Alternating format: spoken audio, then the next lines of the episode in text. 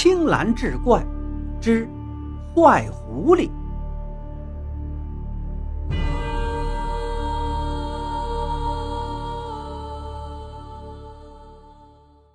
接着上一回，亨利问道：“第一部《坏狐狸》？没错，是《坏狐狸二》的前作，一部几十年前的老动画片。很快，萨拉又把坏狐狸的录像带找了出来。影片讲述了一只坏狐狸被警察抓进了大牢，在牢里，他不光忍饥挨饿。还常常被狱警殴打，忍无可忍的坏狐狸用尽各种方法，最终成功越狱了。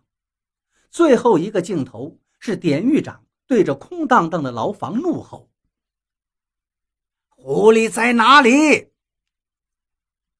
亨利决定把两盘录像带都借回去研究研究。为了萨拉的安全。亨利让波尔留在公寓附近的车上暗中保护，他明天一早来接替他。夜里没有发生什么事。第二天清晨，波尔在车里打了个盹儿，一会儿亨利就赶过来了。他对波尔说道：“我们再去萨拉家里看看，以防万一吧。还有，我已经知道是怎么一回事了。”他边走边说。昨晚他从萨拉家回去后，继续研究那两盘录像带。他突然想到了妻子在报社工作了几十年，就让妻子找来了一些当年关于坏狐狸的报道，发现曾发生过一件和坏狐狸有关的事情。波尔赶紧问：“是什么事？”几十年前呢，有个五岁的男孩，母亲死了，父亲就找了一个女人。他不想让女人知道自己有孩子，就把男孩锁进了地下室。男孩每天只能吃剩饭，只要一哭喊，就会引来父亲的毒打。过了十年，他才被人发现。此事在当时引起了不小的轰动。可是，这跟我们的案子有关吗？亨利继续说道：“在这个男孩被关的十年里，他父亲为了不让他哭闹。”在地下室就放了一台小电视机，还用录像机给他播放动画片看，正是坏狐狸。我不清楚男孩把坏狐狸看了多少遍，但有一点可以肯定：十年的囚禁时光让他的精神出了些问题。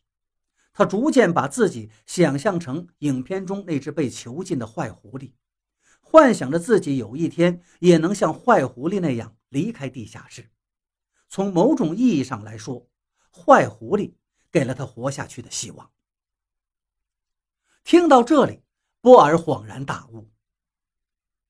可几十年之后，坏狐狸的主创团队又制作了《坏狐狸二》，这次坏狐狸又被关进了大牢。没错，这是他不能忍受的，所以他要报复《坏狐狸二》的主创团队。这个男孩名叫亚克斯。波尔一听，惊讶道：“亚克斯，我没记错的话，这不是之前跟踪我们的那个记者所在电台的名字吗？根本没有叫亚克斯的电台，那就是他的名字。我早该想到的。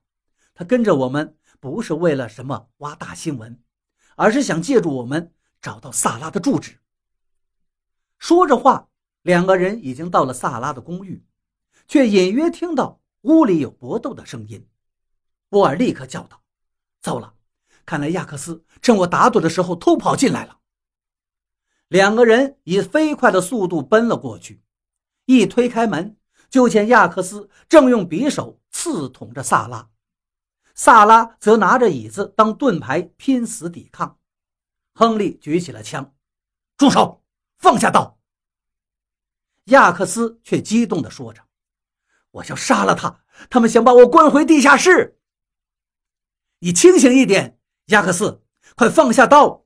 你是你，你不是那只狐狸。亚克斯却绝望地喊着：“不，我永远都是那只狐狸。”说着，他举起刀继续刺向萨拉。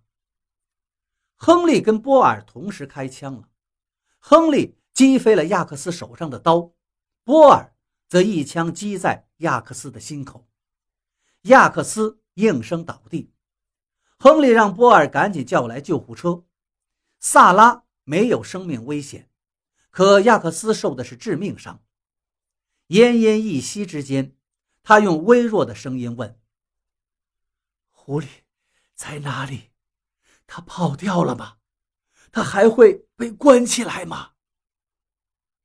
亨利轻声地说着：“他已经跑了，他自由了，他永远都不会。”被关起来了。